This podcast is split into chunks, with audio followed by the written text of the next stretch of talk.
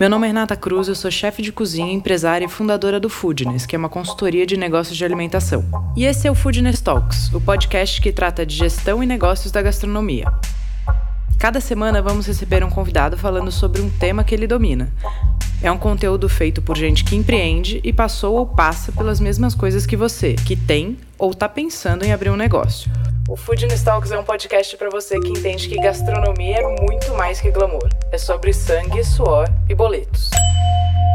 Hoje o negócio de gastronomia ele é muito amplo, né? O, o leque é muito amplo. Então, assim, tem negócios que, que eu acho que nascem para ser replicados, né? Ele não tem sentido, às vezes, ter uma coisa só, né? Dependendo do tipo de negócio, uma hamburgueria, por exemplo, né?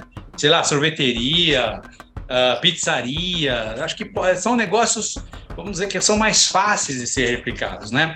Dependendo do tipo de, de restaurante, ele é muito difícil de ser replicado, ainda mais se tiver um chefe é, que assina aquele cardápio, que ele é mais autoral, e às vezes não, não adianta. Às vezes tem, tem negócios que ele é para ser único, e acho muito legal. Uhum. Eu tenho vários amigos que têm um restaurante, e eles são felizes, e dá resultado, e tá tudo certo, né? É...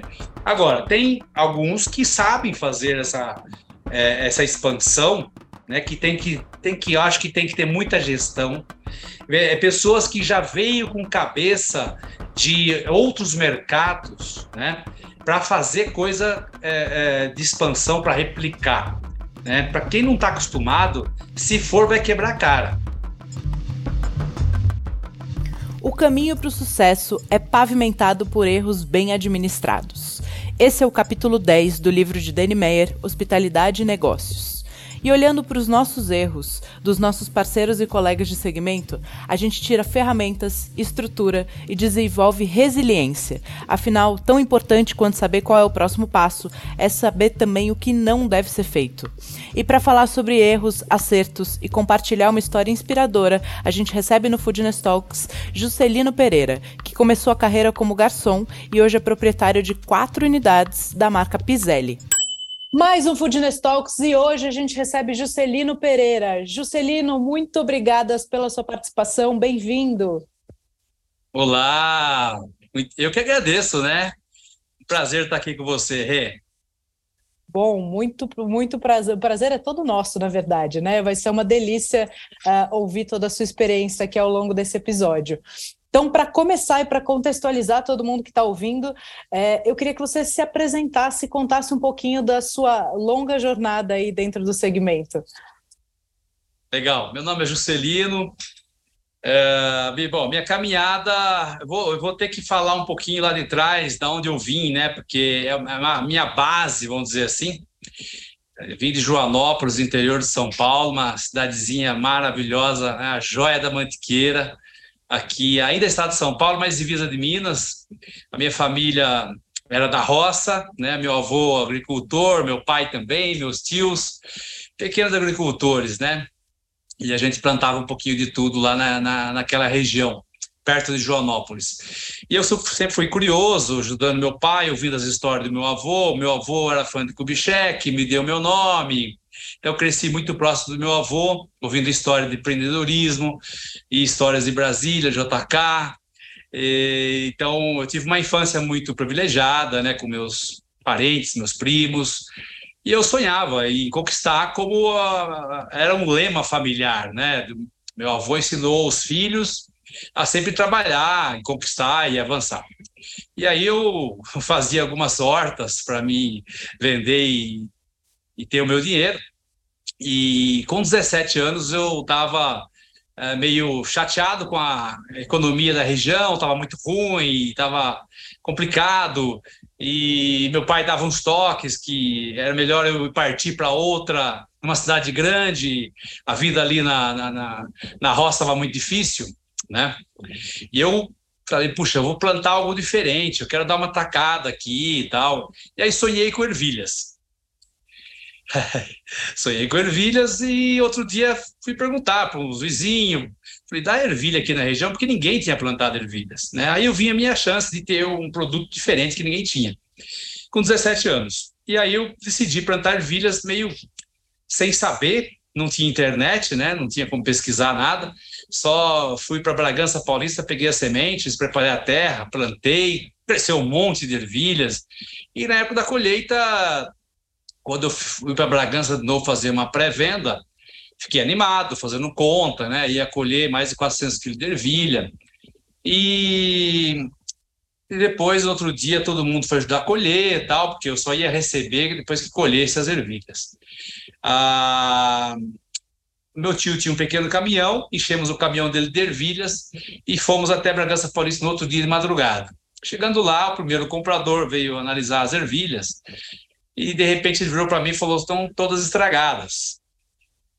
E aí foi uma tragédia, né? Uma frustração. Minha, minha, minha primeira tacada, vamos dizer assim, de microagricultor não deu certo. Perdi toda a minha safra de ervilhas. Isso me deu uma revolta, né? daquela vida que eu estava levando ali. Coincidentemente, um cara de São Paulo que tinha uma lanchonete, um restaurante muito simples aqui no bairro da Casa Verde, São Paulo, e ele tinha uma casa de campo perto do meu pai, e ele falava: Um dia você vai trabalhar comigo. E eu nem acreditava que isso ia acontecer. Mas pós o desastre das ervilhas, eu encontrei ele no final de semana e falei: Tá em pé a proposta para trabalhar com você em São Paulo? Aí ele falou: Sim, sim. Aí larguei minha família e vim trabalhar com ele, sem saber nada, né? e comecei limpando o chão lá, aprendendo a fazer lanche e atendendo a, a, a freguesia ali naquele lugar e fui aprendendo né, ao atendimento, vamos dizer assim, né? O, a, a, quanto melhor eu atendia, é, as pessoas é, faziam amizade comigo, as pessoas davam gorjeta, então comecei a tomar gosto pelo ramo, né? Depois já fui ser garçom ali mesmo, tinha um salão em cima. E aí os clientes que frequentavam aquele lugar falavam, olha, você tem que trabalhar em restaurante chique no Jardins, lá o garçom ganha muito dinheiro. Bom, meus olhos brilharam, né? Porque eu sempre quis vencer na vida, né? Então eu falei, puxa, onde fica esse Jardins? Não tinha nem noção. Morava lá no, no outro lado do mundo, lá no Alto Mandaqui. Mas um dia eu vim passear pelos Jardins, caminhar na minha folga, né? Folgava os domingos. E, e aí eu passei pelo jardim e falei, nossa, aqui é muito legal, essa região, né, tal. Bom, sonhei que um dia eu ia trabalhar no Jardins. Passado alguns anos, eu saí daquele lugar, passei por vários locais, churrascarias, até chegar no, no, centro de São Paulo, na década de 90, como garçom ali no Jockey Club, que tinha a sede social do Jockey Club. É, dali eu vim para o Jardins, é, na Lorena, que tinha um francês e Frutos do Mar, St. Peters. Uh, poxa, aí eu já cheguei no Jardins, que é animado, né? Puxa, ali já comecei a aprender sobre vinhos, tinha uma carta de vinhos é, importante, francesa, e, e, aí comecei a entender um pouco esse mundo da alta gastronomia dos Jardins. E comecei a fazer amizade. E aí os colegas de restaurante falavam, olha, o melhor lugar para trabalhar e que ganha melhor é o Fazano. Aí eu tentei entrar lá, né? Como é que eu, eu vou conseguir entrar, tal, e ficava pensando. Mas aí numa aula, numa aula não, numa confraternização, até eu conheci o Manuel Beato e começamos a bater papo sobre vinhos, porque eu estava estudando vinhos, e a conversa foi ótima. E, e aí eu falei para ele no final da conversa, né? Não tem uma vaga para mim, não? ele falou: olha, coincidentemente, no final do ano, isso era novembro. Agora, em dezembro, o meu segundo sommelier vai embora, vai sair e tal. Acho que vai ter essa vaga tal. Mas você vai ganhar um pouco menos, está de médio no outro restaurante. Falei, não tem problema, eu quero aprender. E aí dei uns passinhos para trás e entrei lá no grupo. E aí fui fazendo curso de vinhos com o Manuel, cada vez se aperfeiçoando mais, e começou a dar muito certo, né? Em 94 abriu o dinheiro, a Doc Lobo, fui promovido para lá, maître sommelier e tal e ali explodiu de movimento e sucesso, e eu comecei a, a ser patrocinado pelas vinícolas e importadores de vinho para conhecer outros países, né, vários, América do Sul e principalmente Itália, né, porque eu vendia muito vinho italiano, e aí eu fui mergulhar na, na, na, na, na cultura italiana de enogastronomia, pesquisava muito, né? viajava, visitava vinícola e restaurante. Vinícola sempre era parte das minhas férias, 15 dias por ano, eu fazia isso. Né? Então eu deixava 15 dias ficar com a família e 15 dias eu viajava para a Itália, ou para a França, ou para outros lugares. E, e, então era uma maneira que eu ia aprendendo, né? Foi e a minha faculdade. Altura, e nessa altura você já tinha um cargo de liderança, então você ganhava bem ou era uma viagem apertada, que você juntava uma grana para ir? Olha, eu, eu sempre fui um cara muito abençoado, tá? Eu ganhava bem, né? Quando estava no grupo fazendo ganhava muito bem. Mas essas viagens sempre foram patrocinadas pelas vinícolas da, da onde eu ia visitar e importadores de vinho. Então, puxa, eu gastava quase nada e aprendia muito, né? Porque como a gente é, praticamente era representante da, dos vinhos aqui no Brasil, dessas vinícolas, então eles lá faziam tudo para gente, mostrava tudo, é, apresentava os restaurantes da região. Então fui aprendendo muito e voltava de viagem eu praticava com chefes de cozinha, né? O que eu tinha comido em algum lugar, é, cardápios que eu trazia. Então, isso foi entrando no, no, no, sangue mesmo, essa paixão pela enogastronomia italiana. Então, fui evoluindo, fui evoluindo, e com 30 anos eu já estava gerenciando o restaurante, ganhando super bem, indo para a Itália todo ano. Mas eu lembrei de um, um lema lá do meu avô que falava para os netos, né? Quando a gente tinha 15 anos de idade, que a gente tem que batalhar, estudar, viajar, mas até os 35 a gente tem que estar aprumado, né? Isso queria dizer, ou com o seu sítio, ou com o seu diploma, estabilizado, eh, não dependendo de pai, né? Não dependendo do papai, né? então, eu falei para mim mesmo, né? Puxa, eu estou estabilizado, eu estou num belo grupo, ganhando super bem, feliz da vida, com a minha casinha de campo lá em Joanópolis, né? Puxa, eu estou estabilizado mas algo maior foi falando comigo, né? Lá dentro, não, não, eu não me controlava, então eu rabiscava um caderno. Como é que vai ser o meu negócio, né? E depois foi aparecendo ali naqueles rascunhos um projeto de uma tratoria italiana. E é porque eu ia para a Itália, via a tratoria italiana, uh, que era um, é um produto maravilhoso, né? E aqui em São Paulo, na época, parece que faltava, sabe? Porque os restaurantes italianos eram mais caros, mais sofisticados, e as cantinas do Bexiga é um outro produto, né? Então faltava uma tratoria italiana nesse nicho de mercado. E eu pesquisava e, e rabiscava esse caderno e fui moldando esse projeto com 30 e poucos anos. Quando foi com 34, é, e me deu aquele desespero realmente, porque aí eu comecei a procurar lugar, e acabei achando um ponto comercial aqui no Jardins, na Padre João Manuel, que era um bistrô que estava passando no ponto.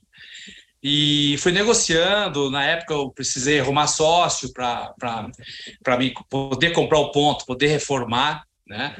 E, e, tudo foi se encaixando, foi, arrumei sócio, foi dando certo, fui pedir a conta no Fazano, e foi, foi muito difícil sair de lá, né? Porque eu era muito próximo do Rogério, sempre trabalhando todo dia juntos ali, 12 anos praticamente, né?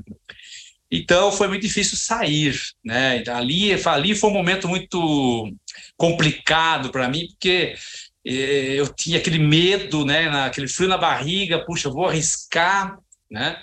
Eu fico aqui quando eu estou estabilizado, estou bem, total liberdade para trabalhar, total confiança é, que sempre me deram. E então foi muito difícil. E até propostas e propostas fizeram para mim não ir embora mas algo falou mais alto no meu coração, né? Você tem que realizar seu sonho. E aí, no dia final de maio, eu acabei desligando de lá e a, chegou, eu comecei a reformar o ponto da Padre Manuel e, incrivelmente, a reforma antecipou, era para abrir em setembro de 2004, chegou no dia 31 de julho de 2004, fazia aniversário de 35 anos, estava pronto o Piselli, que quer dizer ervilhas. Uma homenagem à horta de ervilhas que não deu certo. Né? Então, assim, foi muito difícil. Uh, tive que. Porque eu fazia questão, né? O sócio era só investidores. É, eu, eu queria eu fazer o negócio do meu jeito, né? Então, pra você ter uma ideia, eu tinha que olhar compras, uh, financeiro, atendimento, cozinha então virou uma loucura, né? Então o primeiro ano foi muito difícil, muito desafiador, muito aprendizado, erros, aprendizado, né? Mas assim, como eu eu, eu, eu tinha é, conquistado uma clientela, vamos dizer assim, né, durante esses, esses, anos todos. Os clientes sempre foram muito meus amigos e sempre foram dando dicas e ajudando tal. Então é, é muita torcida a favor, sabe? E, e, então, quando eu era MET, os clientes já falavam para mim: você tem que ser gerente desse lugar. quando eu era gerente, os clientes falavam: você tem que montar o seu.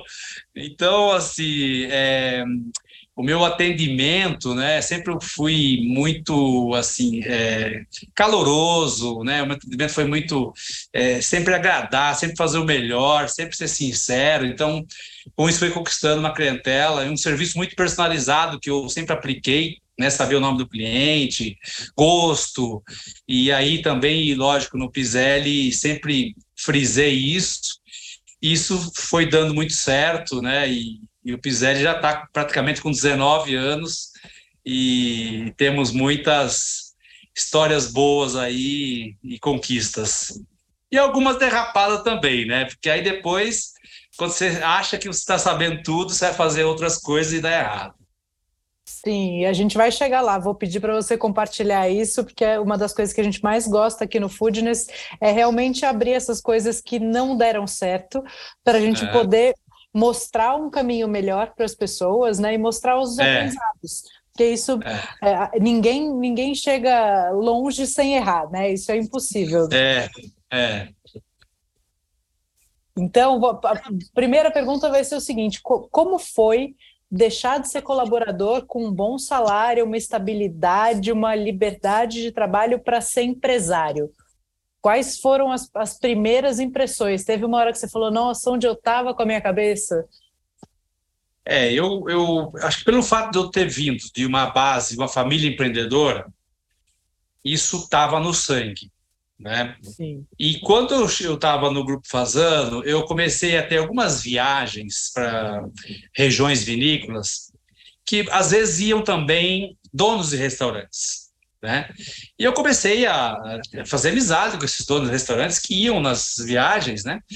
E assim, aí batia papo, conversava tal, e aquilo ali foi despertando um desejo para me ter o meu negócio. Né? Então juntou um pouco as amizades que eu tinha com alguns donos de restaurantes, e eu avaliava muitos é, é restaurantes que tinha em São Paulo, e eu falava para mim mesmo, puxa, mas eu também posso fazer, né? Eu consigo fazer. É, então foi nascendo e foi amadurecendo esse sonho dentro de mim. É, aí essa, é, esse romper, sabe, esse cortar do cordão, que eu tinha um vínculo muito forte, né, com a família, é, isso foi muito difícil. Isso foi muitas noites é, de, de, mal dormidas, vamos dizer assim, ou de acordar na madrugada, sabe? É, e, e, assim, muito frio na barriga. É, lógico, eu tinha às vezes conselhos de não não fazer. Eu tinha, eu, eu costumo falar o seguinte: muitos clientes que eu atendi que viraram amigos, viraram meu, meus conselheiros e empresários, né? Então, às vezes eu ia tomar café à tarde com um desses empresários e contar a minha história, contar o meu sonho.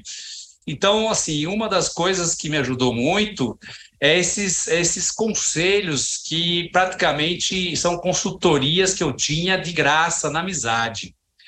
É, você buscar pessoas... mentores, né? Pessoas que vão te guiar e te ajudar. Exatamente. pode ser, contra... pode ser contratado, pode ser uma troca de ideias. Eu, eu tenho mentores que são de outros segmentos, que são grandes amigos. Sim Sim. que são de outros segmentos, mas que eles olham para o negócio de outra forma, né? Isso é muito Sim. legal. Não, e essas pessoas que eu me aconselhava não tinha nada a ver com o ramo, não. Eram empresários de outros segmentos, né?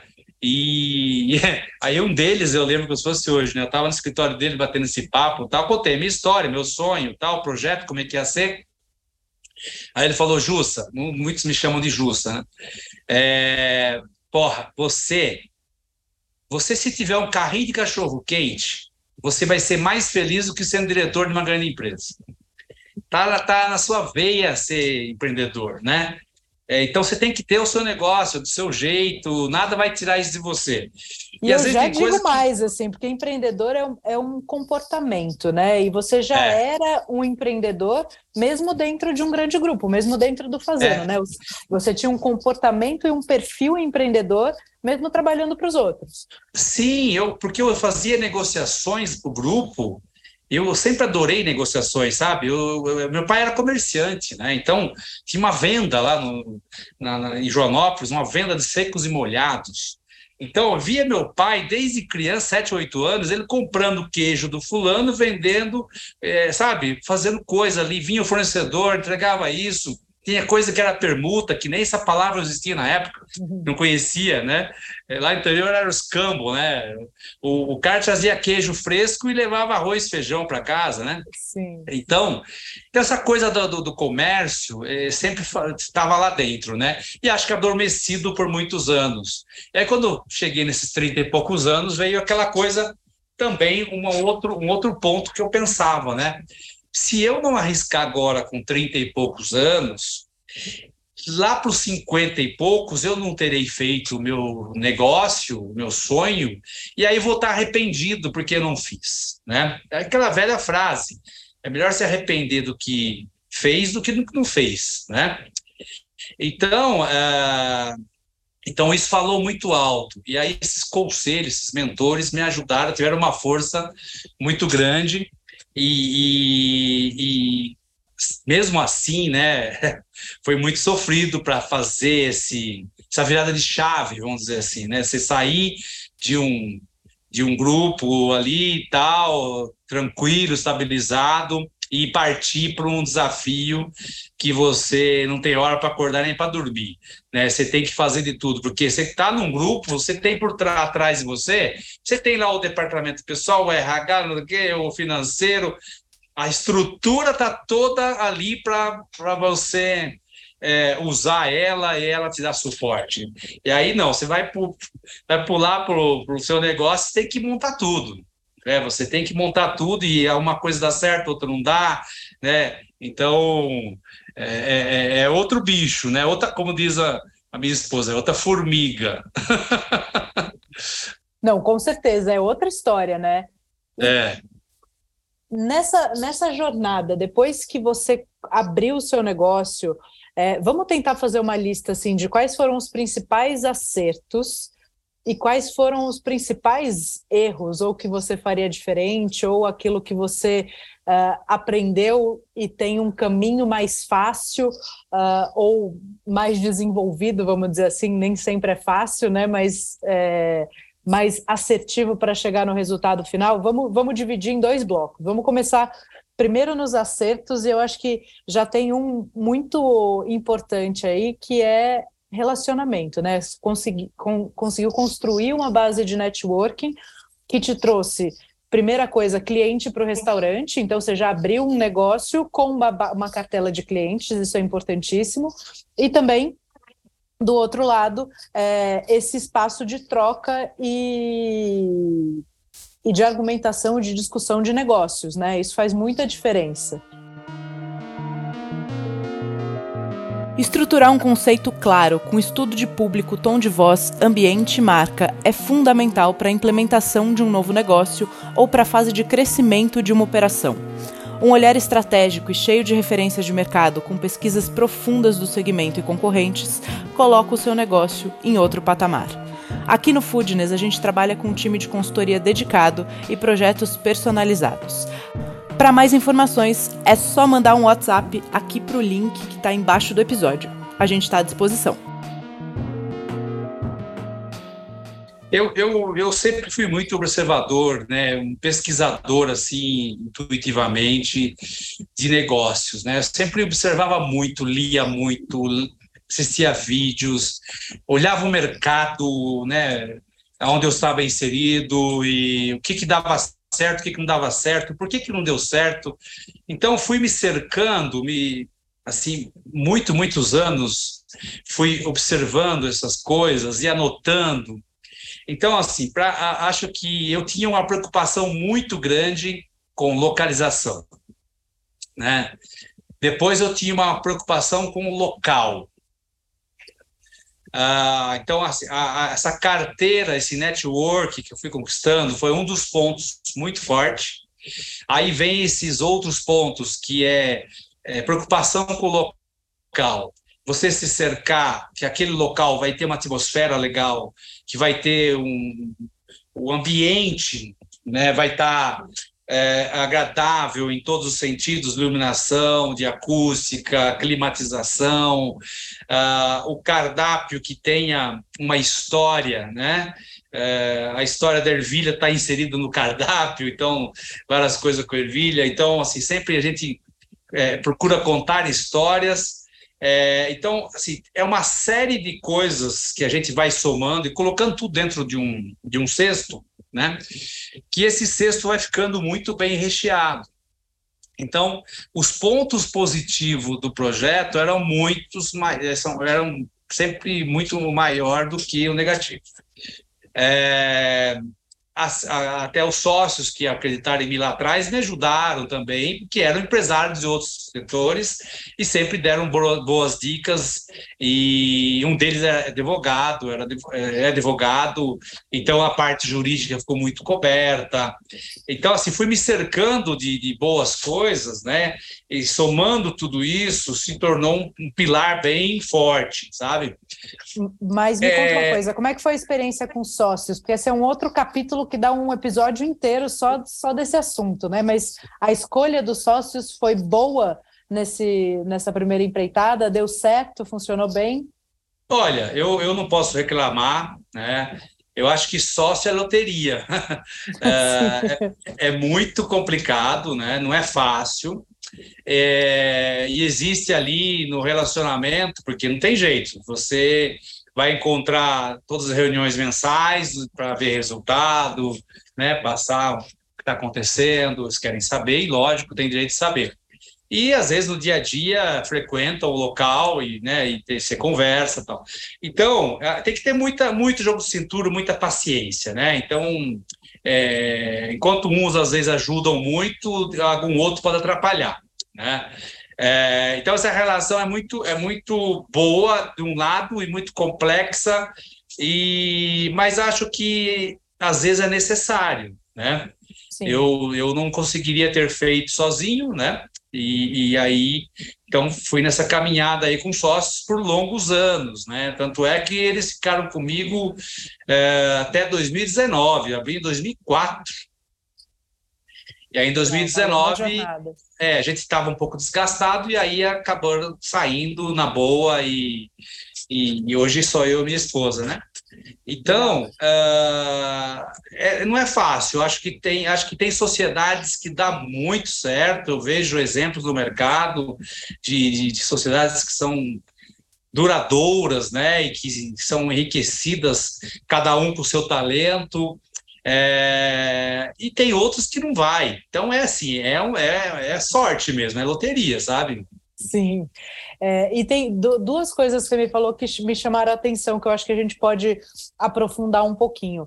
Que é a história de você olhar não só o, a localização, mas como o ambiente. Né? Então, prezar pelo ambiente, isso também facilitou a, a minimizar erros. Você era um cara que observava muito o mercado, então, que Sim. você olhava as coisas que não deram certo e por que, que não deram certo. Então, aprender isso. com o erro dos outros também foi uma característica desde o começo, né? Sim, exatamente isso. E um outro ponto legal é que você veio de base de um grupo que tinha processos de administração e de gestão muito consolidados. Então, você também pôde replicar isso, né? Essa experiência te embasava num lugar muito positivo e, e muito concreto para você aplicar aquilo que você já conhecia dentro de uma operação nova, né? Exatamente. Eu tive uma verdadeira faculdade, né, no grupo que eu trabalhava e tudo que tinha lá, né, eu acostumei a trabalhar né, naquele formato, vamos dizer assim, de administração. É, então, tinha vários departamentos envolvidos e, e muitos profissionais competentes, e eu, lógico, que eu repliquei na minha proporção. Né? Então eu tinha meu administrativo, mas é um mini administrativo, Sim. era tudo muito enxuto, né? Então, o meu administrativo tinha duas pessoas, né? Um era mais ali financeiro, outro era comprador e faz tudo. É, então, tudo foi, foi, foi, vamos dizer assim, replicado, mas numa proporção muito pequena, enxuta, que foi viável, né, financeiramente. Então, o Piselli sempre deu resultado positivo desde que abriu. Né? Então, assim, sempre foi um sucesso e, e, e bem controlado e com todo o dia a dia ali olhando tudo, é, um no, como é que é aquela frase, um no gato, outro no queijo, olho no gato, outro no queijo e, no, no peixe, outro no gato. No peixe, no gato, exatamente, é isso aí, isso aí. E como é, eu sempre fui uma pessoa de sala, né? É, atendimento. Então, a minha equipe de atendimento, eu tinha sempre muita facilidade de conquistar é, bons profissionais, né, que trabalharam comigo algum dia, que trabalharam com algum colega no mercado. Então, fazer uma boa equipe para mim não foi tão difícil e e por causa da minha história, eu também tinha muitas pessoas que queriam trabalhar comigo, sabe? Aquela pessoa que quer trabalhar é, porque é, o Justa veio lá do, do, do Fazan, tem a história tal. Então, isso tudo foi, foi muito bacana, né? Foi sempre muito positivo. Muito legal.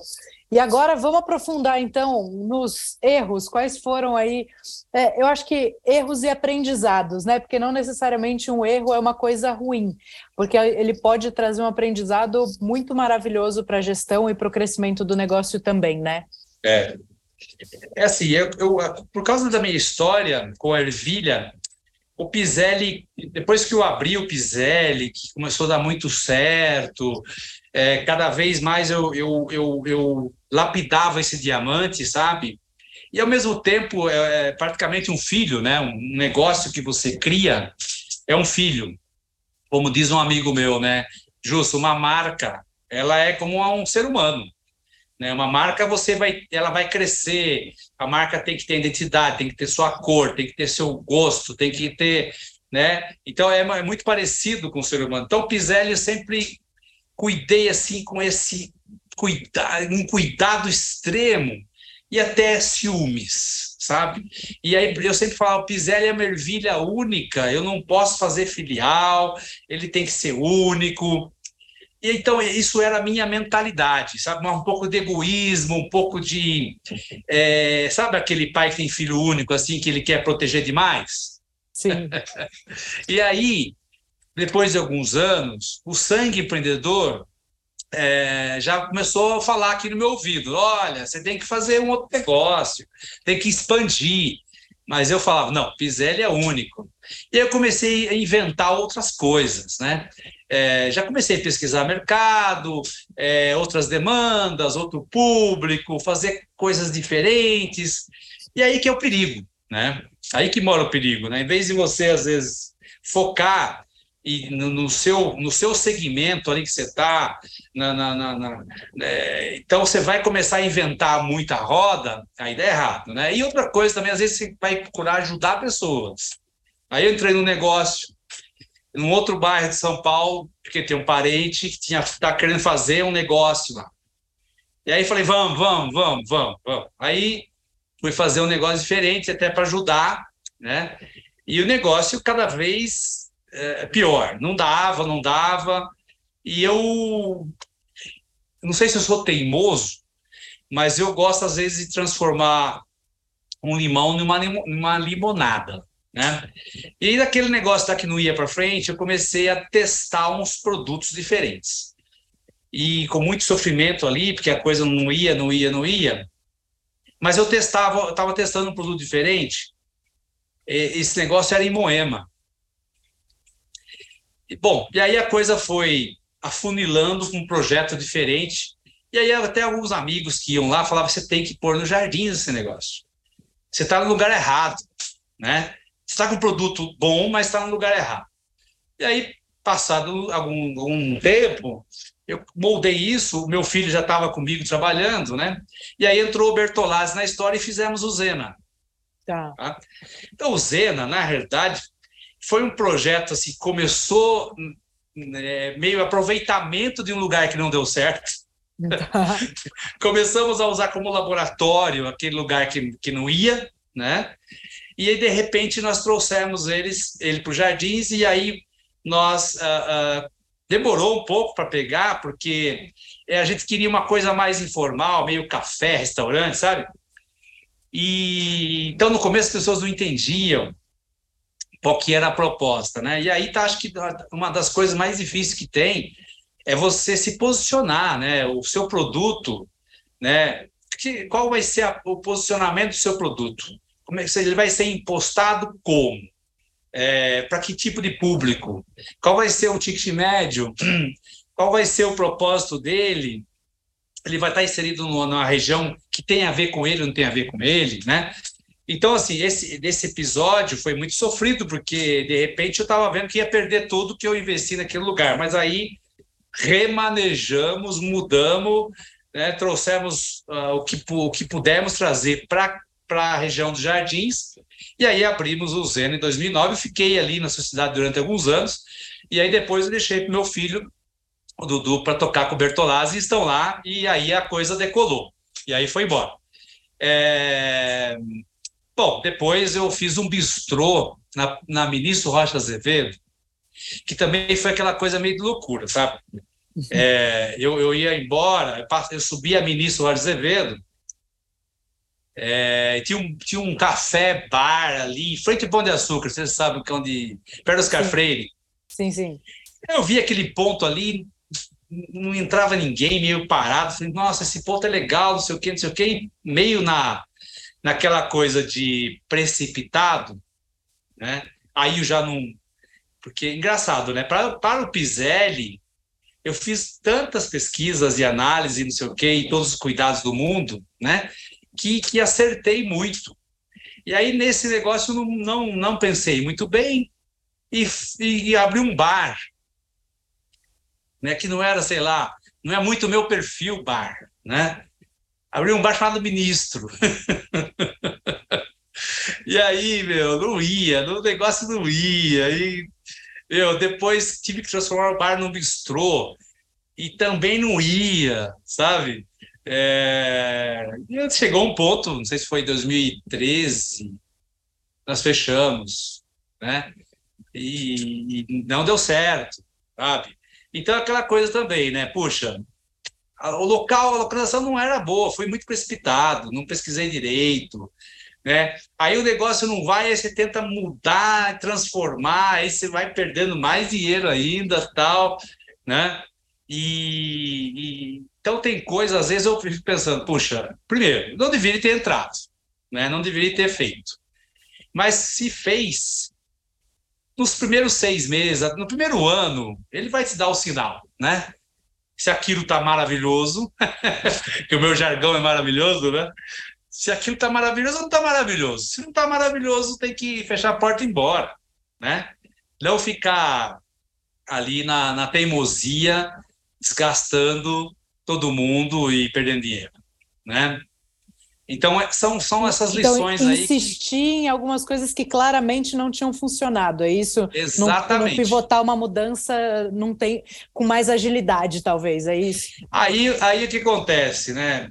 Aí chegar, chegar 2014, final de 2014, o, o seu Carlos Gereissat, dono do Guatemi, sempre frequentou o Piselli, estava tava jantando no Piselli, eu fui cumprimentar, ele falou, olha, em 2015, próximo ano, vai ter oportunidade para você fazer um Piselli lá na Faria Lima. Eu fiquei gelado, né, porque ele falou, o Gero vai sair, e você pode entrar lá, naquele lugar lá onde está o Gero, lá no Guatemi Faria Lima.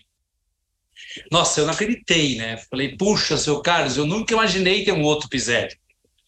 Aquele ciúminho do Piselli, sabe? Aí ele falou: não, mas faz um Piselli diferente e tal, você tem que ir para lá, você tem que ir para lá. Vai lá amanhã ver o projeto, como é que vai ficar depois da reforma daquela área. O local do restaurante vai ser é, feito pelo, pela nossa reforma, então vai ficar muito bonito. A gente vai deixar a caixa pronta, então vai ficar muito bacana. Você tem que ir lá ver, lá, lá, e fui. Não, puxa, fiquei apaixonado pelo que ia acontecer em todo aquela, aquele entorno, né? Que estava reestruturando toda aquela área do shopping. E aí falei com os sócios, tal, falei, olha, não podemos perder aquela oportunidade, melhor ponto do Brasil. Simplesmente melhor ponto do Brasil, né? E aí fiquei pensando em não ser uma filial, sabe? Eu sempre me incomodava aquela coisa de filial, né? E aí eu pensei, pensei, pensei, e o Piselli, coincidentemente, os Jardins, ele caminhou um pouco mais para Piemonte. É, depois de alguns anos que eu abri o Piselli, eu comecei a perceber que estava abrindo muitos restaurantes italianos parecidos. Eu falei, bom, deixa eu, deixa eu mirar numa região da Itália para me ter um diferencial. E coincidentemente eu conheço muita gente no Piemonte, meu vinho da casa estava sendo feito no Piemonte, estão indo mais para o Piemonte, então eu falei, então, deixa o Piselli aqui caminhar mais para o Piemonte e eu vou fazer lá no Guatemi o Piselli Sud, Sud quer dizer sul, né?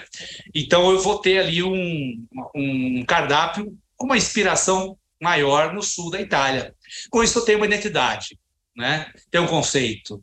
É, e aí você vai cercando tudo, ambiente, equipe, serviço, história. E aí o Piselli Studio lá no Guatemi abriu em setembro de 2015 e foi um sucesso estrondoso. Uh, novo desafio, né? Apanhamos muito no começo, até treinar todo mundo, porque não adianta. Você fica um mês antes de abrir o restaurante treinando o pessoal, mas a hora que entra o cliente para valer mesmo, aí que a coisa acontece. Sim. Não é? E no Iguatemi funcionou bem. Nossa, nem fala. Maravilhoso. Já são oito anos. Muito legal. Eu acho que tem, tem muitas coisas nessa, nessa, jornada, né? Tanto dos acertos quanto dos erros. Então, você, você falou que eu acho que acaba sendo um erro muito recorrente a, a hora de crescer e como crescer. Né? Tem é. uma casa que está funcionando que vai bem. Qual é o próximo passo? Você falou de abrir em outro bairro que não é nem tão distante, mas é outra cultura, outro hábito de consumo, outro público, outro tudo, né? É outro e mundo. aí a chance da gente é, errar é muito grande. Então, Exato. existe a técnica ali também do crescimento em espiral, entender se você acertou a mão em uma coisa, você tem que entender qual é o próximo passo, arrumar parceiros que te ajudem a colocar esse outro formato de pé. É, e queria que você falasse um pouquinho sobre quando ter outro negócio, porque quando você tem um negócio, você está dentro daquele negócio, seu foco é total e absoluto aquilo. E quando você abre uma outra coisa, você teve uma jornada ali de várias tentativas até acertar a mão né, no Piselli do Iguatemi. É, mas queria que você falasse um pouquinho dessa dessa nova realidade quando você tem duas operações que dependem de você, duas equipes, é, o que, que você pode dizer para a galera que está nesse momento de expansão? É, eu acho que hoje o negócio de gastronomia ele é muito amplo, né? O, o leque é muito amplo. Então, assim, tem negócios que, que eu acho que nascem para ser replicados, né? Ele não tem sentido, às vezes, ter uma coisa só, né? Dependendo do tipo de negócio, uma hamburgueria, por exemplo, né? Sei lá, sorveteria, uh, pizzaria, acho que são negócios vamos dizer que são mais fáceis de ser replicados, né? Dependendo do tipo de, de restaurante, ele é muito difícil de ser replicado, ainda mais se tiver um chefe é, que assina aquele cardápio, que ele é mais autoral, e às vezes não, não adianta. Às vezes tem, tem negócios que ele é para ser único, e acho muito legal. Uhum. Que eu tenho vários amigos que têm um restaurante, e eles são felizes, e dá resultado, e tá tudo certo, né? É...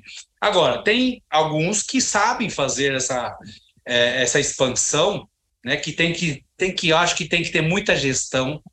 É, pessoas que já veio com cabeça de outros mercados, né? Para fazer coisa é, é, de expansão para replicar. Né? Para quem não está acostumado, se for, vai quebrar a cara. Né? Às vezes, você já, quantas histórias nós temos aí de chefe de cozinha que vira empresário? Né? E aí, puxa, dá tudo errado porque ele não tem administração, não tem gestão. Né? Uhum. E principalmente quando vai para fazer um segundo. Né? Aí piora tudo ainda, aí ele acaba com o primeiro. Né? Então, é assim, é, é, né, é muito difícil. É, hoje, hoje já temos uh, por causa da pandemia, né, é, a gente teve aí, por um lado, um tsunami que destruiu o nosso mercado, né? Uhum.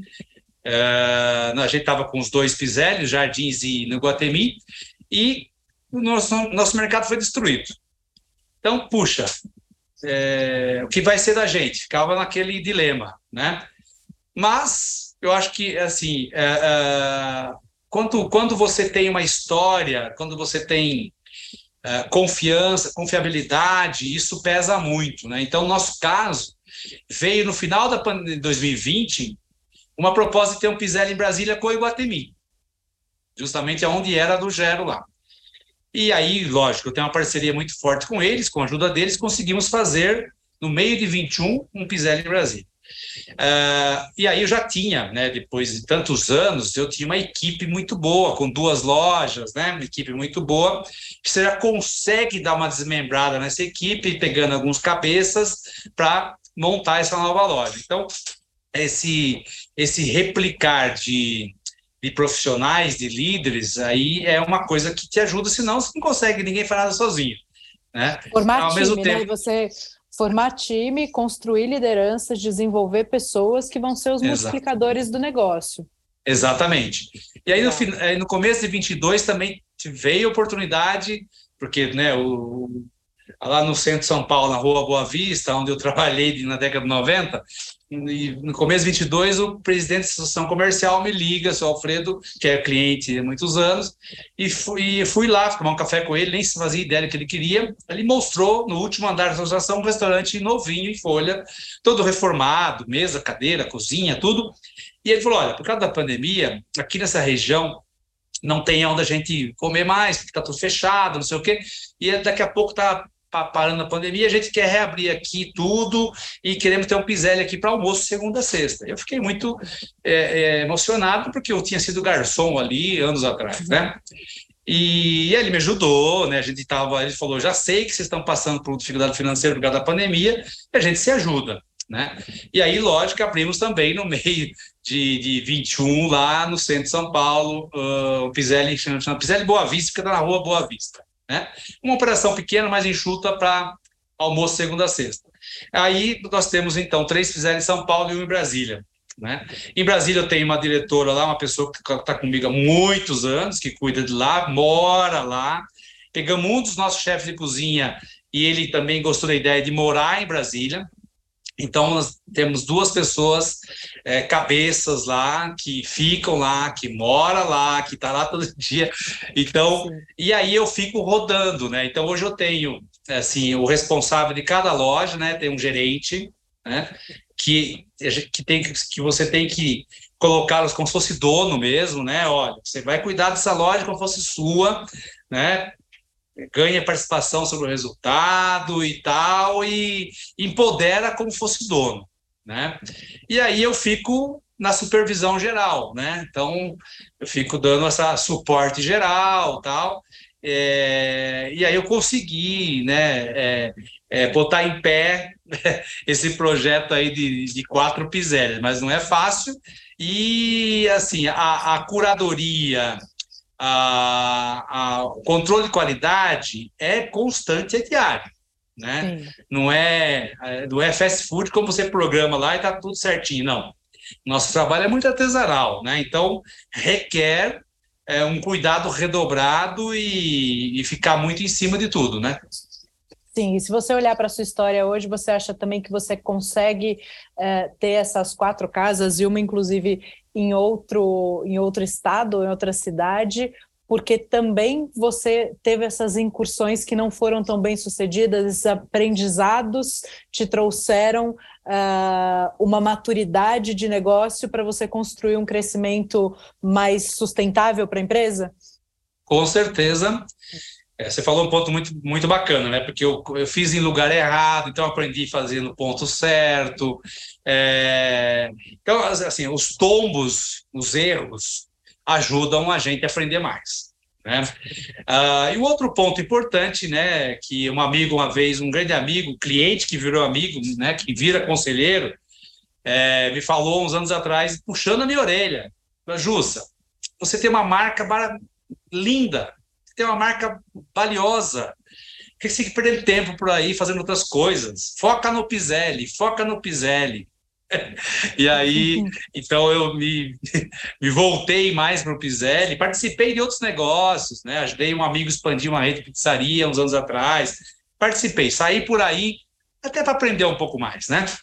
Mas Sim. aí de, de 19, 20, veio a pandemia, aí tá, foquei mais no Piselli, né? Participo de um outro grupo ainda, tenho uma participação num grupo, tem o Timo e o Carbon lá na, na Vila Olímpia. É, mas tem sócios que cuidam, né? Sócios que estão lá no dia a dia. Mas eu estou muito mais focado no Piselli, cuidando do Piselli, cuidando dessa marca. E agora, recentemente, lançamos o Mercato, né? O Marketplace Piselli. Muito legal. Juscelino, muito obrigada. Uma história muito inspiradora. Acho que muitos insights aqui para quem já tem negócio, para quem está nesse momento de crescer. Acho que uma história muito inspiradora para quem trabalha e tem o sonho de ter o próprio negócio e com muitos aprendizados que vão também contribuir é, para esses passos dentro da carreira é, de pessoas muito bacanas do mercado. Então, queria te agradecer sua disponibilidade, seu tempo e esse carinho de abrir todo esse, todo esse papo aqui com a gente. Maravilha, Rei. Foi um prazer. Parabéns pelo trabalho de vocês. Muito e obrigada. Estou à disposição.